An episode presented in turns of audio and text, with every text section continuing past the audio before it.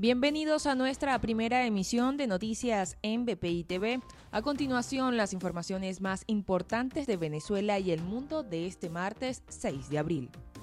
La ONG Foro Penal contabilizó 320 pesos políticos en Venezuela, de los cuales 296 son hombres y 24 mujeres.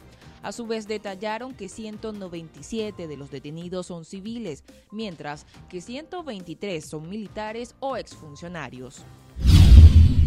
Juan Guaidó anunció a través de su cuenta en Twitter que se recuperó de la COVID-19 y enfatizó la importancia de tener un buen plan de vacunación para los venezolanos.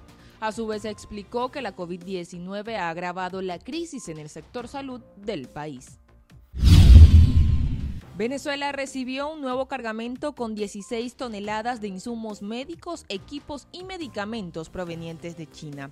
El ministro de Salud de Nicolás Maduro, Carlos Alvarado, informó que en el envío se encuentran 55 ventiladores, los cuales serán usados para aumentar la capacidad de las salas de cuidados intensivos. En el estado Mérida, el 50% de los productores agropecuarios se ven afectados por el déficit de gasoil, que imposibilita que lleven sus productos a las cadenas de distribución. El alcalde del municipio Rivas Dávila, Nilson Peña, explicó que muchos de los agricultores no pueden poner en marcha sus maquinarias.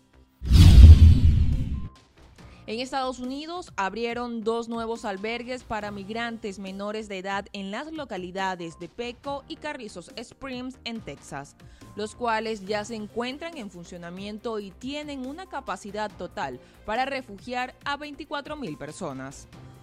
Para el desarrollo de estas y otras informaciones, los invitamos a sintonizar nuestra señal en vivo y contenido on demand en bpitv.com o a través de Roku, Apple TV, Amazon Fire y nuestro canal de YouTube. Síganos en las redes como arroba bpitv.